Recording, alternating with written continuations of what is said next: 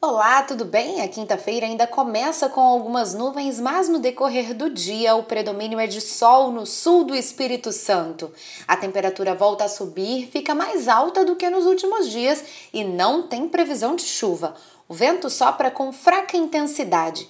Para ter mais informações sobre o tempo aqui no estado, não deixe de acompanhar a programação da TV Vitória e também da Rádio Jovem Pan. Até amanhã!